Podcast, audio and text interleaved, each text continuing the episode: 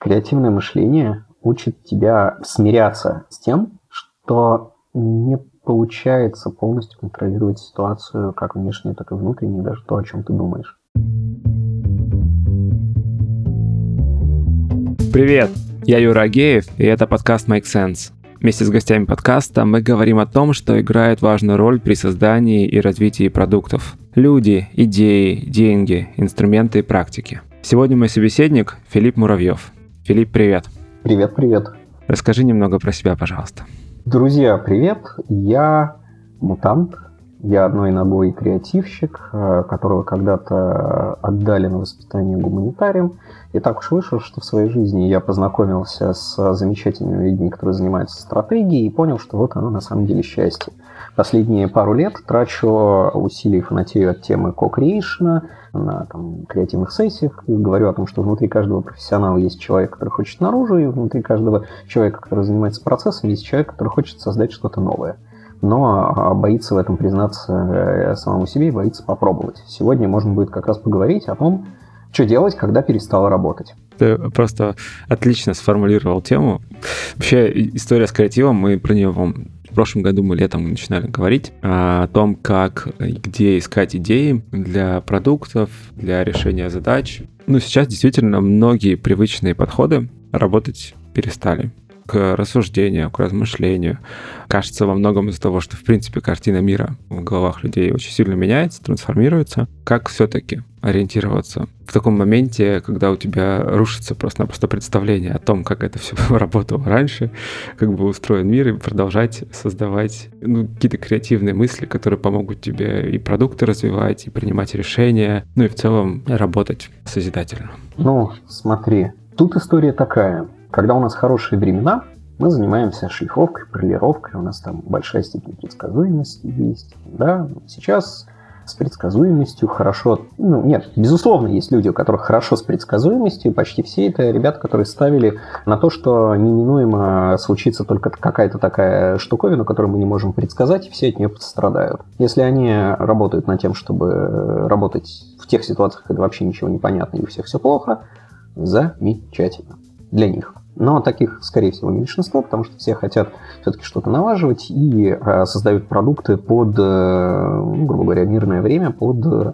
business as usual, под nice to have – и по то, чтобы вообще лучше себя чувствовать. Да? Потребности все э, меняются, системы разваливаются, и самое главное, из систем непредсказуемо э, выпадают огромные куски. Единственное, что хочу э, сказать, да, картина мира в голове скорее наоборот не меняется. Она пытается удержать и объяснить себе то, что на самом деле мир-то не поменялся.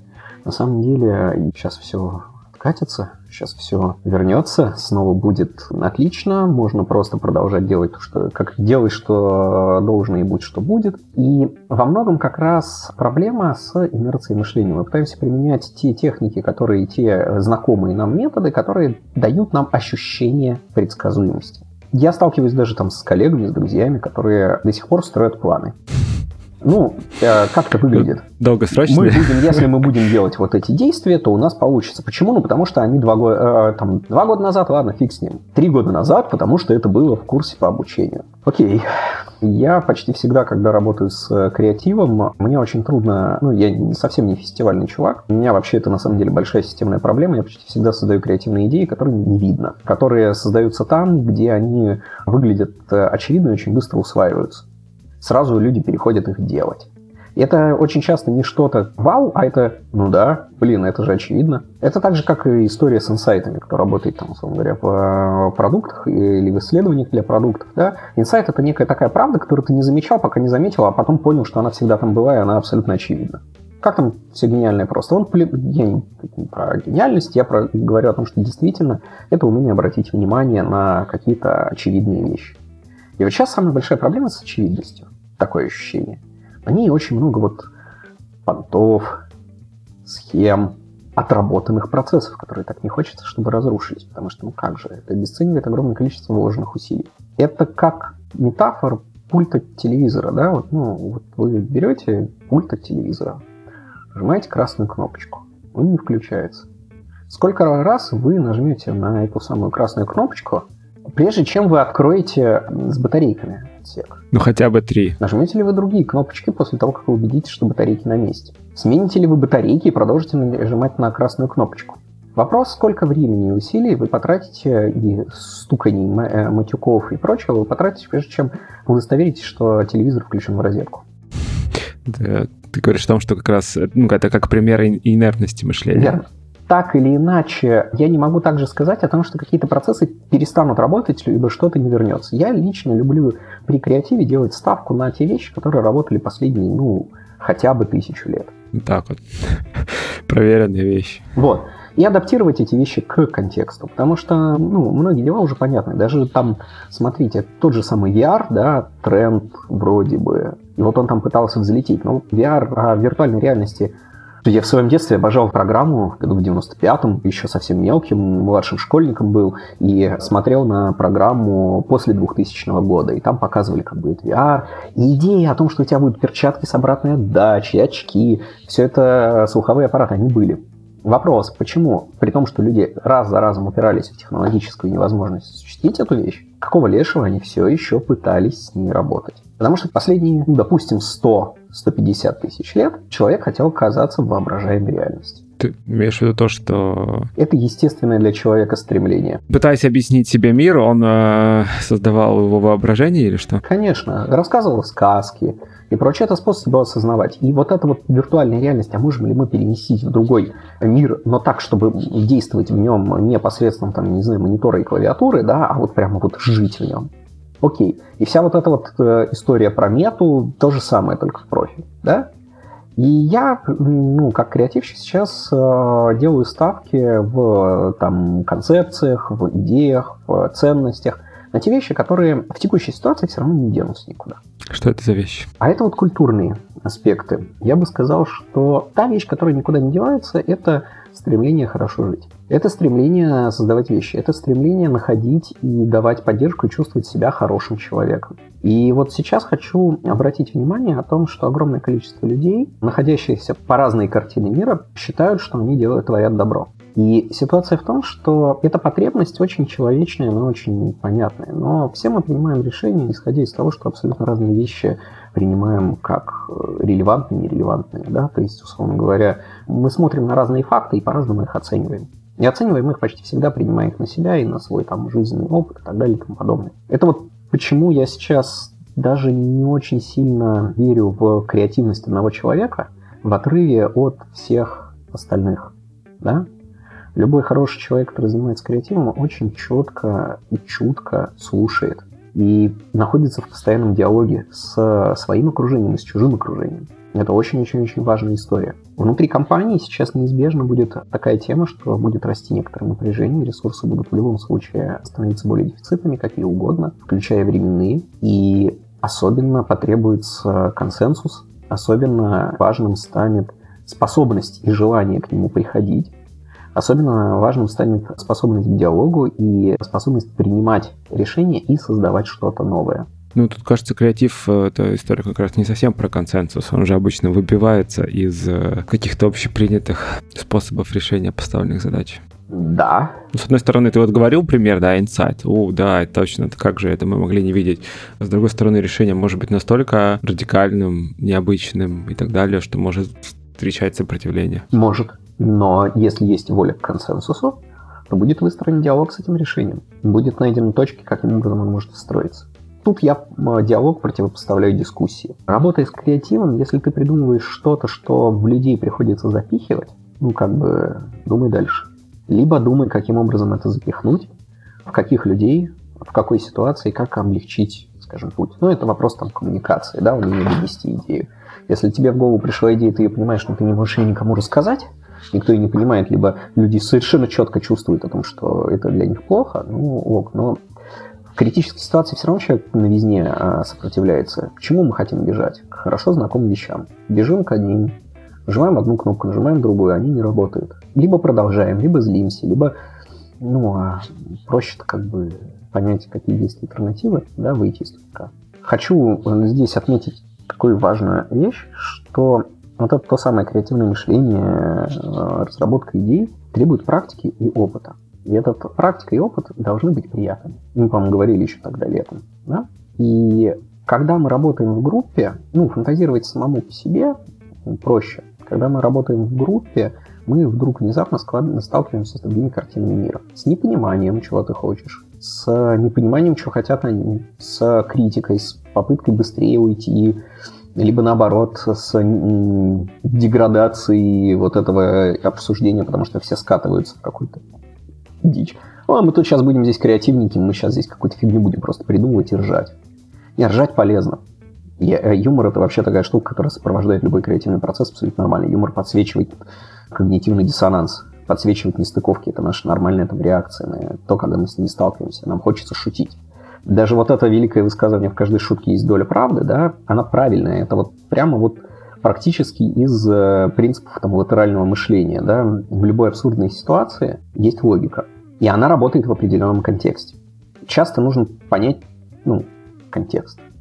А, вообще, в принципе, что хочется сказать, креативное мышление хорошо тогда, когда нужна работа команды. Либо когда отделу, службе, рабочей группе, коллективу, простите, надо стать командой.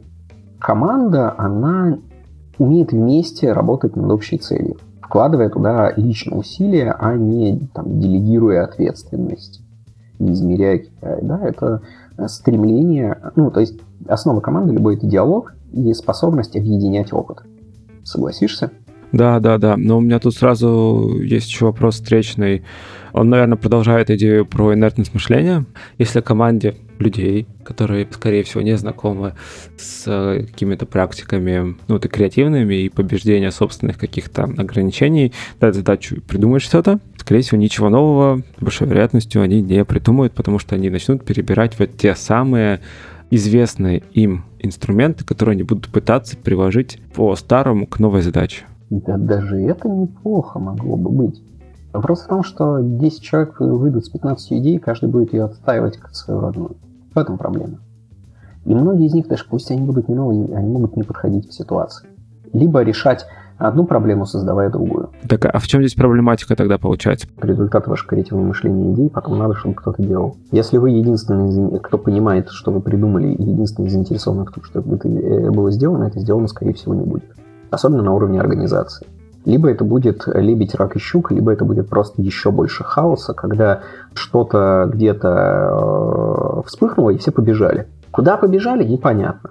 Зачем побежали, непонятно. С какой скоростью, непонятно. Ну, побежали, потому что ну, нельзя же не реагировать. Да? То есть это способ реагирования.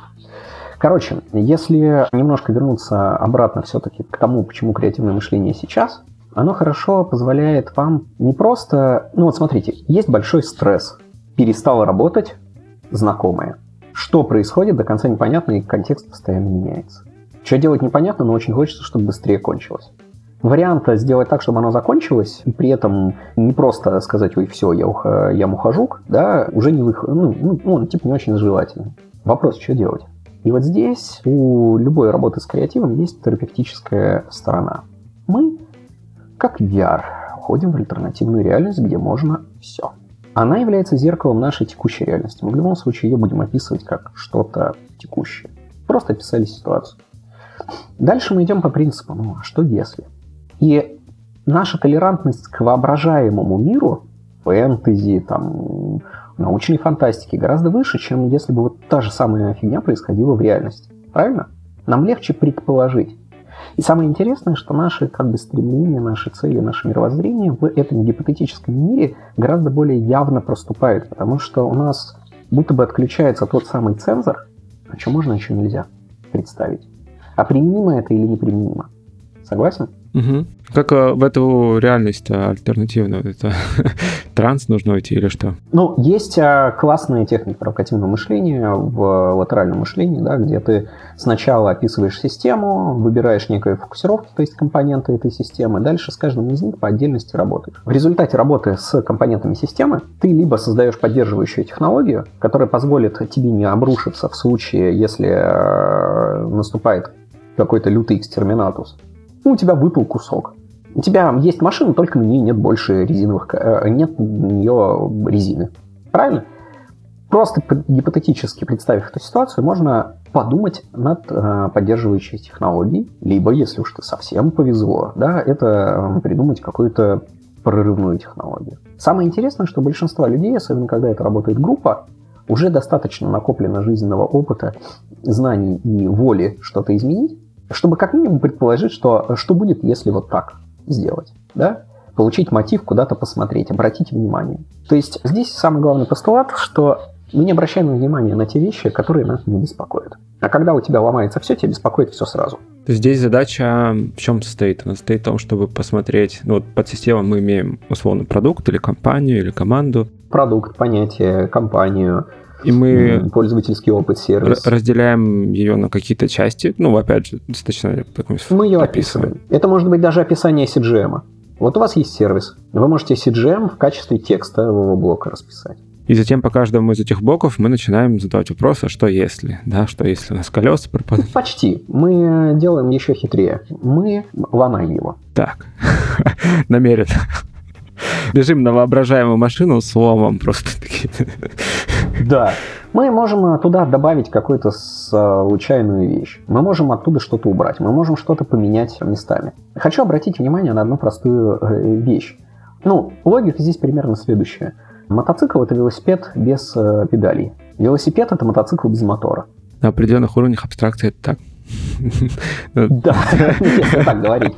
Если мы встраиваемся в некий CGM человека доехать из точки А в точке Б на чем-то двухколесном, самого себя перевести, то, допустим, у нас нет бензина, что мы делаем? Электромотоцикл. Посмотрите на те же самые идеи с арендой вот этих вот скутеров электро, да? Сколько времени были, помните, Segway, которые вот эти двухколесные вот эти вот штуковины делали, да, на которых, ну, ну большие такие, да, больше такие. Да, большие. Но на уровне самокатиков сработало. Идея, принцип тот же самый, да, вроде перемещаться быстро. Я смотрю, какое количество народа на моноколесах ездит. А почему на моноколесе кайфово, а не на вот этой штуковине? Да потому что по городу маневрировать на одном узеньком чем-то проще, чем на чем-то широкеньком, правильно? И вот оно упиралось, слишком большой был Segway. И я подозреваю, что... Ну и плюс народ там начал покупать, да, эти штуки тяжелые. Прокаты первые, которые появились у нас э, были геморройными. Да, а там потом оказалось... И основная проблема была в том, что они каждый вечер должны были собирать самокаты и ставить на их место заряженные. Я помню вот первый год, когда появился прокат в Москве, это всего дело, да?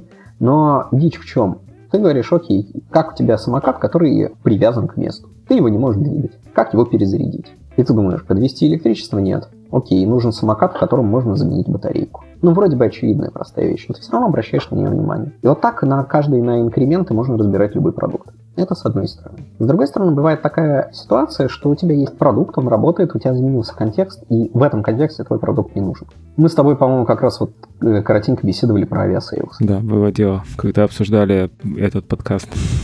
Да, да, да. И вот как раз тема Aviasales. Ну и вот ты находишься в тупике. Все, все умерло. Чего, сидеть ждать? Нет, ну все еще можно в Центральную Азию полетать.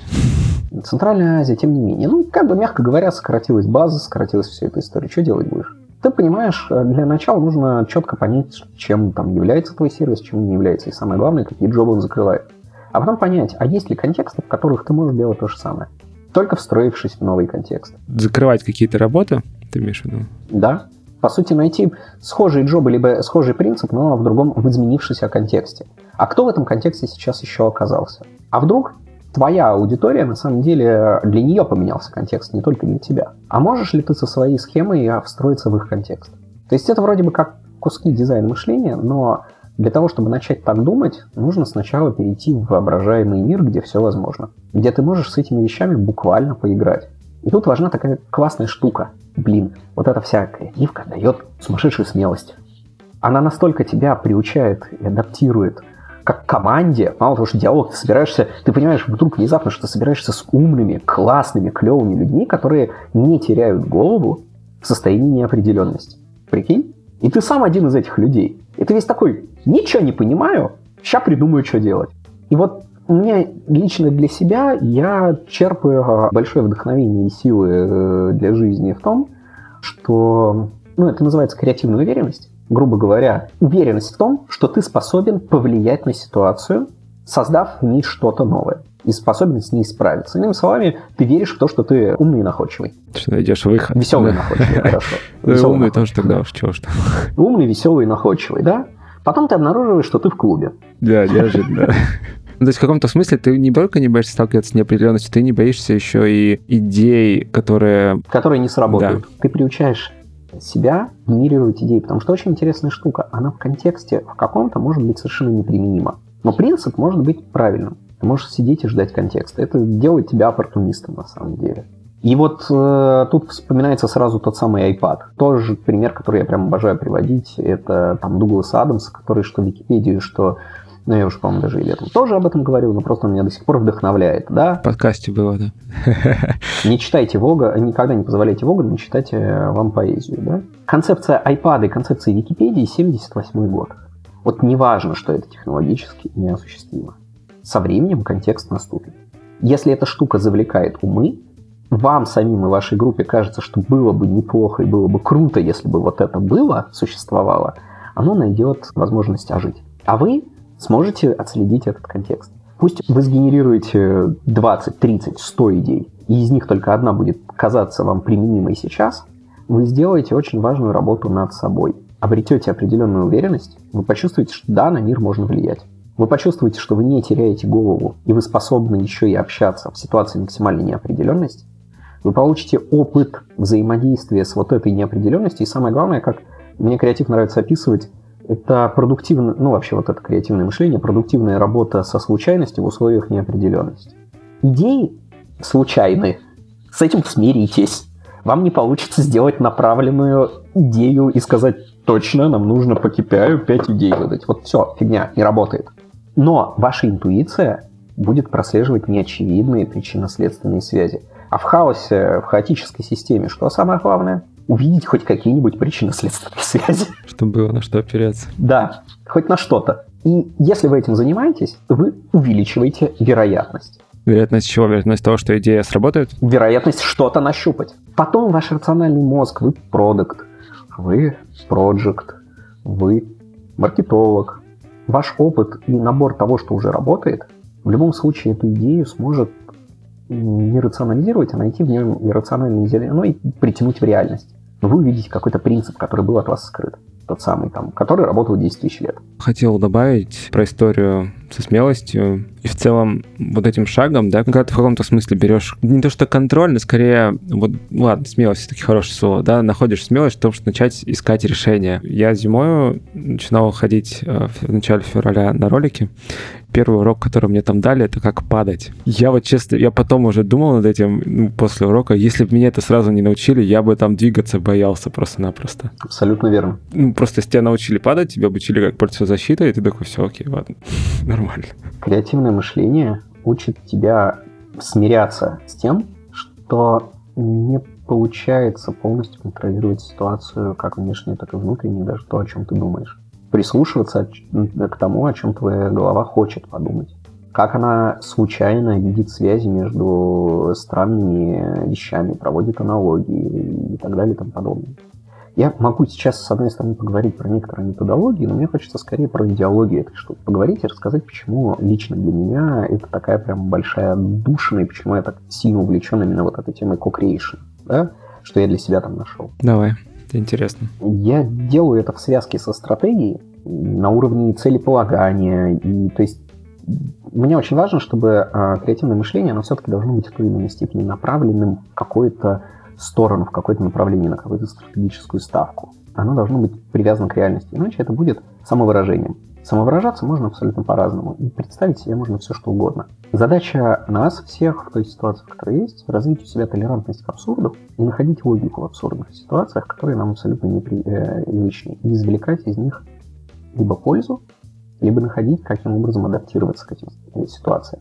В том числе это способ через воображаемую реальность, которую нам легче принять, которую мы довели до абсурда, принять абсурд, который происходит вокруг, и отпустить привычный мир, привычные паттерны. Ну и почувствовать, что окей, в этих новых водах тоже есть комфорт, есть решимость. Не знаю.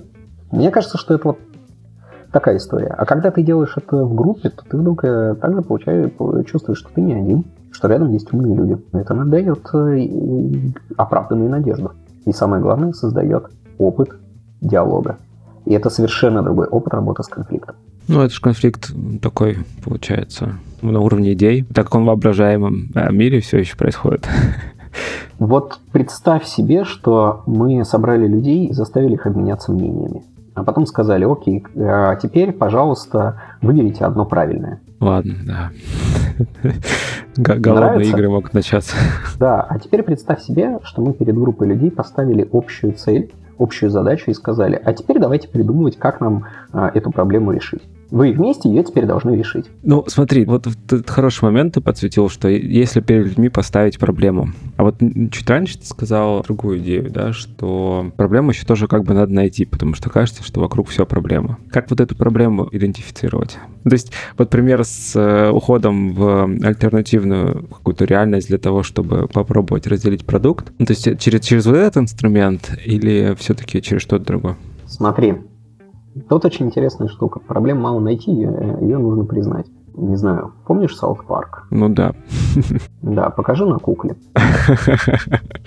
Я, я не помню, чем там закончилось, но примерно, да. Ну, да. неважно, там было sexual harassment панда. А, да, да, да. Да, но тем не менее, на чем-то отвлеченном показывать проще. Когда ты знаешь, что ты сейчас находишься в состоянии некой игры, и тебе не обязательно потом делать все, что ты сейчас придумаешь, ты придумываешь э, в том числе те вещи, которые тебе не обязательно делать.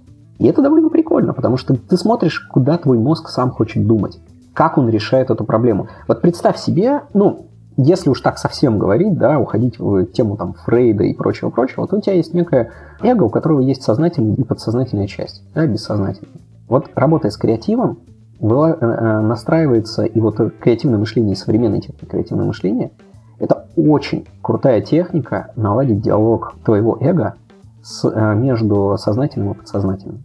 При этом не впадая в сон или измененное состояние сознания. Они начинают разговаривать. Твоя рациональная история, там желания и прочее, начинают вдруг внезапно замечать какие-то вещи, которые твоя интуиция тебе подкидывает. А твоя интуиция постоянно пытается найти аналогии, пытается в твою э, картину мира как-то дополнить что-то новое, с чем ты столкнулся ищет, а это вот на что похоже? А куда это привязать? А как это можно назвать? А, ну, условно говоря, как-то я могу это использовать? А в чем это польза? И если ты ставишь себя в эту ситуацию, а это всегда неопределенность, то ну, чем чаще ты себя вставишь и чем э, чаще ты в этой истории пребываешь там, сам, с другими людьми, неважно, тем легче потом этот э, диалог э, поддерживать, тем быстрее происходят эти процессы создания нового, замечания возможностей и прочее, прочее. Это все ну, это, это мышца. У детей безумно развитая. Но потом KPI, оценками и системой обучения, построенной вокруг усвоения больших объемов информации для того, чтобы потом воспроизвести эти объемы информации, ну, простите, тебя пытаются сделать жестким диском. Зачем? Потом читать и записывать. Да, человек э, хорошо умеет э, принимать решения в условиях дефицита информации. В условиях избытка информации человек превращается в data-driven chicken. Получается э, аналитический паралич. Я знаю так много, что не могу ничего решить. Вы пробовали когда-нибудь выбрать пасту Colgate? Это же, ну, вот айфоны, понятно. Есть 11, есть 12, есть 13 были. Тебе что слишком много было там выбора с пастой, Окей. да? 13 по-любому лучше 12 12 по-любому лучше 11 Смотришь на какой-нибудь, я не знаю, там, линейку э, у китайцев, там, какой-нибудь Xiaomi, да даже у Samsung. Я не понимаю, вот Galaxy, Galaxy, они, они вот по отношению друг к другу как? Это флагман, но прошлый. А это вот как бы новый, и в нем есть вот такая штука, вроде как новый Android, но тот-то флагман. И... Вот смотри, это абсурд. Давай попробуем найти в нем логику. Э, какую? Ты имеешь в виду по поводу Samsung? Да, ну типа они же, ну, ну если предположить, то, что они не просто так делают, или они правда, не, ну то есть вот звучит абсурдно, да, зачем так делать, потому что... Ну, во-первых, потому что iPhone уже, потому что Apple уже делает иначе. Так. Есть определенная когорта людей, которым очень важно самим покопаться. И они хотят получить удовольствие, поразбирать. Знаешь, я в 2008 году, первая моя там офисная была работа, я работал в э, конторке, где был айтишник. Но ты понимаешь, что айтишники тогда это были периферические ребята, которые были этот, э, не айтишниками, а компьютерщиками. Очень вот, близкие с принтерами, да. Да, да, да, да. Господи, какой софт, я тебя умоляю. Там просто банально компы. Э, и я работал в маркетинге, ну и, соответственно, с дизайн-отделом, да, и они потребовали, нам нужны маки. Ну, ну, ну зашибись, да, действительно, на маках было тогда удобнее работать. Самое главное, мониторы были приличные вот эти вот достаточно. Вот маки, все сидят на Apple Cinema, Mac Pro, все закупили, все замечательно, все зашибись. Купили партию Mac Pro, ее привезли, прошла неделя, их никак не могут поставить. Ну, они стоят. Короче, знаешь, в чем проблема? У того компьютерщика, который за все это дело отвечал, был спайвар который периодически записывал экран, и э, можно было стучать боссу. Интересно. Ну, 2008 год, тебя умоляю. Российская компания типичная, средний бизнес. Ну, надо же контролировать, что люди там не Васьки сидят. Вот, Аська, Аська. Вот, сейчас, сейчас ждем возрождения. Ну вот, и человек сломал голову о том, как туда запихнуть винду, чтобы запихнуть в нее спайвар. О, боже мой. Да, понятно. Он поставил на винду. Ну, это определенный талант, я должен То заметить. есть, иными словами, купили маки ради операционной системы. Ну, ты говоришь про вот логику и абсурд. Да? Ну, в этой абсурдной ситуации человек, ну, ему так хотелось хакнуть эту систему. Он на один мак разобрался, и потом сказал, не хочу я возиться со всеми остальными, и все остальные отдал нормально. Но ему так важно было самому почувствовать свою силу и разобраться. И есть а, люди, которые, вот я просто тогда как раз э, говорил, и после этого э, разговаривал с людьми, почему вы покупаете маки? Ну, мне нравится, что я открыл, он работает. А почему винду? Блин, ну на маке я же ничего поменять не могу. Я же там не могу ничего под себя настроить. Ну вот тебе, пожалуйста, ну это чуть разные потребности, не знаю, вот, вот и абсурдность. У Колгейта, ну не знаю, на самом деле, я думаю, логика в том, что если у тебя будет много товаров, ты будешь легче занимать э, место на полке твоего логотипа. Все сегменты охватишь, да. Да, типа сегменты даже воображаемые. Ну да, паралич выбора. Ну окей, в конечном итоге все равно все будут покупать там марку. Ну ты просто в трейдмар... на уровне трейд-маркетинга у тебя 25 товаров, окей, ты шире. Тебе легче стоять шире. Согласен? Ну... Тупо банальная поверхность полки. Все запомнил. Окей, то есть эта история, кстати, я еще вспоминаю, где-то еще была такая тоже тема, ну, про сложность выбора. Когда выбора слишком много, сложно сделать. Возвращаясь к принятию решений, да, вот э, о том, что делать с продуктом, там, еще что-то. Вот интересная мысль, на самом деле, прозвучала, что с недостатком информации решение принять проще, чем с ее переизбытком. Угу. Только в том случае, если ты способен принимать решения в условиях недостатка информации. Это как раз говорит о том, что это умение работать с неопределенностью как раз. То есть ты принимаешь ну, неопределенность, много, ты принимаешь недостаток информации и все-таки продолжаешь действовать. Да. Ну, это решимость. Но я бы еще сказал а, примерно вот э, две вещи, которые происходят. Первое, когда ты сталкиваешься с тупиковой ситуацией, у тебя хорошо знакомый контекст стал э, незнакомым, работая с, э, применяя принципы там, креативного мышления, практикуя его, переосмысляя хорошо знакомые вещи и там, творчески их перерабатывая, да, ты расширяешь пространство выбора. Ну, то есть логика подсказывает, что ну, в стратегии, да, постарайся принимать решение так, чтобы либо тебе можно было вернуться в точку выбора, и здесь мы говорим о том, что когда ты работаешь с креативом, тебе очень легко вернуться обратно в точку выбора. Потому что это гипотетическая история. Правильно? Ну, идея. Сделал одну идею, она не сработала, пошел делать другую. Если ты придумал глупую идею, записал, пошел делать другую. Легко в точку выбора вернуться. Так или иначе, ну, маловероятно, что кто-то сейчас, э, сгенерив идею, пойдет и сразу сделает на нее всю ставку, все ресурсы компании направит. Да, ну, понятные механизмы. MVP-шку, либо потестировать, сделать какую-то минималочку и посмотреть, а работает или нет. Да? Потыкать. Сработало? Продолжаешь. Не сработало? Ну, не продолжаешь. Сработало частично, смотришь на то, что сработало, корректируешь, что не сработало, продолжаешь. Ну, либо понимаешь, что ну, ну нафиг, слишком много усилий. Да? Но по большому счету это быстрая э, история в принятии решений. И здесь мы можем с тобой второй момент сделать, это то, что мы можем пойти в ситуацию, где из-за цепочки наших решений мы оказываемся в той ситуации, где полностью от нее зависимы. У нас есть одна опция, и много сценариев. И только в одном сценарии эта опция работает. Что за опция? То есть это то... Ну, любое, любое решение. Вот ты понимаешь, есть решение, вот ты, не знаю, у тебя вот ну, Aviasales, да, допустим, самолеты не летают. Ну вот как бы есть, у тебя есть сценарий. Самолеты летают, самолеты не летают. При каком сценарии они начнут летать? Или сода? Да, он сам говорит, при каком они начнут летать? Ну, фактически у тебя в голове есть ограничение в том, что ты представляешь себя Aviasales как компания, которая занимается самолетами.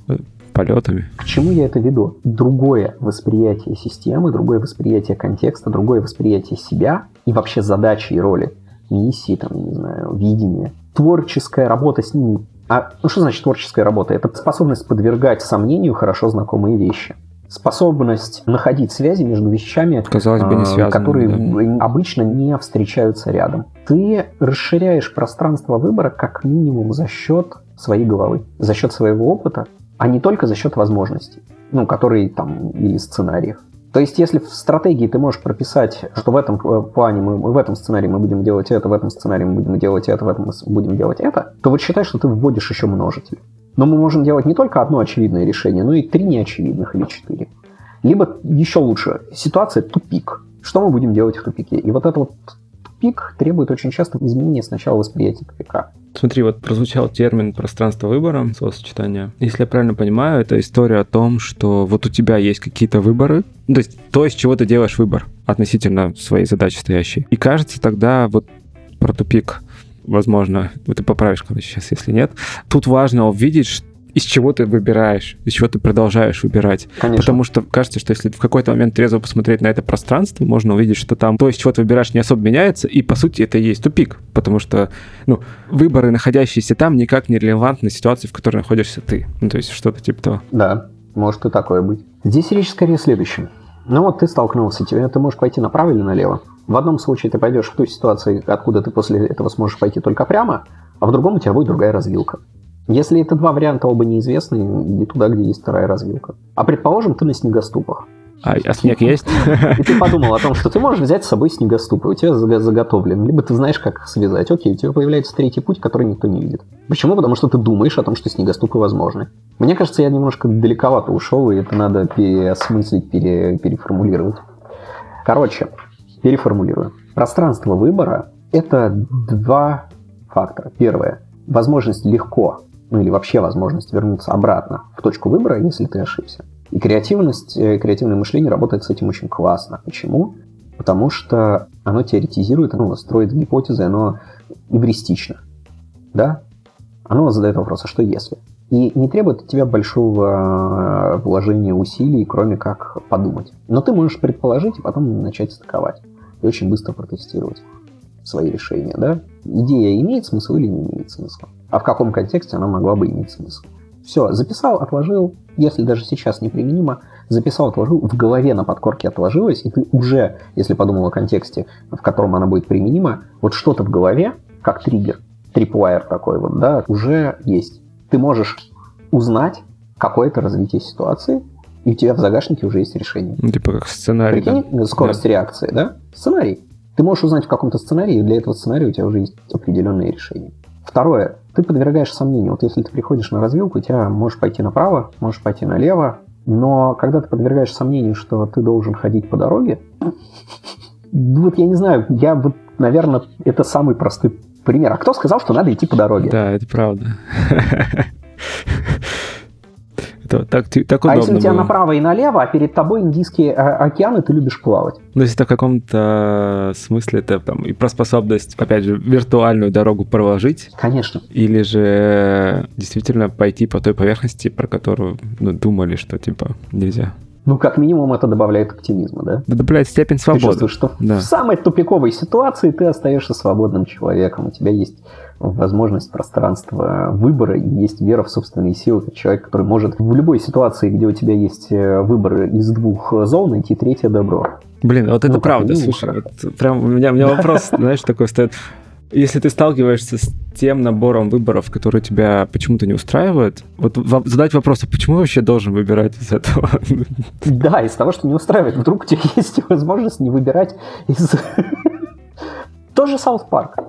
Помнишь, там был э, про выборы? Про выборы школьного символа. Кто смотрел, поймет. Да, собственно говоря, всегда есть возможность ничего не выбирать. И все говорят, ну ты же должен выбрать. Но ты всегда можешь сделать совсем другое условие. Не знаю, сменить контекст, сменить все. И смотри, какая штука. Я вот летом как раз вел лекции там в одном акселераторе, и там была тема туризма. И там классно было, но там публика была региональные наши туристические ребята, которые там некоторые в начале 2000-х или еще в 90-х открыли свое там небольшое турбюро, водили экскурсии по местным, и им нужно было каким-то образом за там 3-4 месяца перестроиться на рельсы концептуальных туров. Представляешь, да, задачу? И там в голове вот очень много вот этого инертного, вот этого такого линейного рельсового мышления. И самая большая проблема была примерно следующая. Слушай, ну мы хотим, но инфраструктура-то у нас, мы же ее прям не поменяем. А еще у нас довольно нехилые ограничения от регулятора в разных аспектах. И из-за этого у нас на нашем маршруте куча недостатков. И мы с ними построили работу на творческой работе с недостатками мы начали думать о том, каким образом недостатки превратить в достоинство. Не бага фича, грубо говоря. И самое интересное, что люди начинали их вплетать в историю, в нарратив. И людям нравилось. И вот это как раз к вопросу там, того же самого Марка Твена, да, что разница между работой и развлечением. О, да. Да? А том, Том Сойер, да? Да, да, да, да, да. Том Сойер. И, ну, Твен это формулировал, сейчас не процитирую точно, но основная там как бы мысль в пересказе была примерно следующая. Если ты обязан что-то делать, то там, сидеть в Увре и созерцать шедевры – это работа. Еще тяжелая, утомительная. Но если ты не обязан лезть на гору э, на Эверест, то подумай, как клево лезть на Эверест без кислорода, в холоде, изнемогая от жажды с головокружением и переставая чувствовать э, пальцы на ногах. Ну, никто ж не заставляет. Недавно натыкался на статью про тему автономности как категории счастья. Там обсуждалась в том числе тема Виктора Франкла, да, сейчас он стал особенно актуальным и даже популярным человек в поисках смысла. А он говорил о том, что человек помимо того, чтобы избежать боли и получить удовольствие, вообще-то нужен некий смысл. Тогда он может, э, если он понимает, ну, грубо говоря, понимает почему, он способен справиться с любым как. Да? На русский плохо переводится, но тем не менее. И не знаю, кто, ну, если читали Виктора Франкла, Франкл заслуживает всяческого э, доверия как основатель третьей там, Венской школы, псих... Э, э, школы психотерапии. Да, логотерапия. Лаги... Да, лагеря, тема логотерапии – это способность найти смысл. Но есть еще и категория автономности. Добровольное принятие решения. Добровольность действия. Когда ты чувствуешь, что не тебя вынудили так действовать, когда это твоя воля действовать так, Твоя воля сесть на диету, твоя воля ограничить себя в чем-то, твоя воля ввязаться в какую-то сложность, взять на себя эти сложности. Ты обнаруживаешь себя удивительно счастливым человеком. И вот представь себе, что мы в рамках креатива генерим себе огромное количество э, сценариев, которые будут э, связаны в том числе со сложностью их воплощения. Но то, что ты это создал, ты это добровольно выбрал. Mm, то есть как, как, какой бы сложный этот сценарий не был, так как ты Конечно. сам это сделал. Ты сам это сделал, твоя воля, в нем вести себя так и делать это. Даже если будет сложно. Не знаю, есть вариант э, чувствовать себя довольно счастливым человеком благодаря этому. Тебя не заставили, ты сам. Тут важно, вот вспоминая Франкла, да, у него вот эта тема, вопрос отношения. Да, если ты действительно занял какую-то позицию по отношению к вот своей идее, и она тебе нравится, эта идея, тогда да, насколько бы она сложная ни была, есть вероятность, что ты действительно получишь удовольствие от ее реализации. В том числе борьбы от сложностей ты даже будешь получать удовольствие. Да. Ну, хорошо, не, не удовольствие, а счастье. Это более глубокая история. Но ты будешь чувствовать награду, ты будешь радоваться успехам. А когда ты будешь сталкиваться с трудностями, ты будешь творчески думать о том, что можно с ними сделать. В условиях неопределенности решимость не реагировать на любое ограничение, не бросать, не метаться, очень важна. И как это не парадоксально, вот эта вера, прыжок веры, он э, играет довольно большую роль. И вот то, о чем я хочу еще, наверное, одной мыслью закончить тему креативного мышления с точки зрения там, пользы для себя, для мира, и почему это сейчас довольно применимая на практике вещь для компании. Креативное мышление всегда, с одной стороны, нацелено на создание чего-то нового, либо на воспроизведение чего-то хорошо знакомого и вечного, что существует. Но одновременно оно всегда работает с построением ментальных моделей. Модели возможного, модели теоретические – модели там выбора, но это ментальная модель. Ты не можешь придумать что-то, что полностью оторвано от реальности, либо что не имеет под собой какого-либо рационального или разумного принципа. Сам мозг тебе не даст сгенерить. То есть самый сложный жанр, наверное, для письма, да, для копирайта, для написания, это нонсенс. Не абсурд, В абсурде есть логика, она просто Абсурдно. Другая. Да. Она другая. Она непонятная. Она не вписывается в картину. Почти любая новая ситуация абсурдна. Да? Но это способ слезть, наверное, с иглы определенности в виде попытки измерить абсолютно все. Вот мне периодически приходят запросы на креативное мышление, там, не знаю, работу с идеей. А как нам просчитать окупаемость идеи? Супер. Вы говорите примерно следующее. Нам нужно изобрести роз... э, летающего розового слона, но это не точно. Короче, сделайте что-то, что никогда, никто никогда не делал, так, чтобы вы точно знали, как да. это сделать. Заранее ROI предскажите. Это вот как это R&D и KPI, да? Ну вот э, R&D отдел, там темы хорошие, они, ну, они все время что-то новое, они все время подвергают сомнению то, что существует. И нету гарантии, что получится сразу. Но есть точная гарантия, что ничего не получится, если этого не делать. Да, статус-кво. И вот эта работа с ментальными моделями учит нас еще лучше простраивать сценарии, еще лучше простраивать системы в голове. Работа с ментальными моделями в группе, почему я вот топлю именно за группу, потому что один человек все равно ограничен своим мировоззрением, своим опытом. Группа удивительно, но если она хорошо работает, они не даже да, там, группа, команда, она насыщает идеи друг друга. Она объединена общей целью, и если кому-то пришла классная идея в голову, другие будут стараться, чтобы она проросла. Они ее обогатят, они найдут в ней нестыковки и попытаются их закрыть. Да даже если они просто их подсветят, это уже отлично. Согласен? Это сразу еще и краш-тест, стресс-тест системы. И в этом и кайф. Но построил ты ментальную модель на бумажке. Протестируй. Ну ты уже видишь причинно-следственные связи. Ну хорошо, все. Вот тебе состояние хаоса, вот тебе причинно-следственные связи. Предположил. Но ты теперь их можно пойти и проверить. Вот здесь можно там пойти и поисследовать что-то. Но даже вот в этом вопросе там исследований, да, ну вот представь себе, ты проводишь исследование. 2007 год айфоний, а, ты проводишь исследование и спрашиваешь аудиторию, скажите, а готовы ли вы платить, а, сколько там? Я не помню, 300-400. 600 да, баксов. Ну, не знаю, сколько-то баксов, типа, готовы ли вы платить в 4 раза больше, чем все остальные стоят телефоны на рынке, для того, чтобы получить телефон, который больше всех телефонов на рынке, при том, что у тебя тренд на уменьшение, у которого самое маленькое время работы батарейки, который, если ты уронишь однозначно каюкнется, он еще постоянно теряет сеть, да? Его постоянно пытаются украсть. Его постоянно пытаются украсть, да, он бьется, и ремонтировать его почти нереально. А, и он еще и постоянно требует подключения к интернету, в отличие от всех остальных. Но знаете, в нем есть музыка. Есть браузер, все есть. Все по чуть-чуть. Всегда самая большая проблема, в которую упираешься, это найти применение идеи. И вот когда ты берешь, разбираешь существующую систему, подвергаешь ее сомнению, удивительно на применимость если ты привязан к контексту, ты привязан к стратегии, находится на ура. Практически нереально, чтобы ты сгенерил что-то такое, что вообще абсолютно неприменимо и бессмысленно. Наверное, как-то так. Поэтому, не знаю, лекарство. Мне кажется, что это просто даже для себя, когда прокрастинируешь, когда так тревожно, что нельзя же чем-то не заниматься, подвергай сомнению. Мне кажется, прекрасный совет.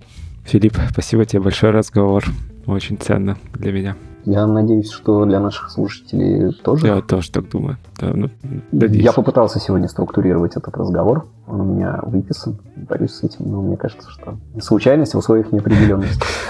Да, класс. Спасибо тебе большое. Спасибо тебе. Если вам понравился выпуск, оставляйте комментарии, ставьте лайки в сервисах, где слушаете подкаст. Это был подкаст Make Sense, его ведущий Юра Геев. А моим собеседником сегодня был Филипп Муравьев. Спасибо, что были с нами. До следующего выпуска. Пока. Пока-пока.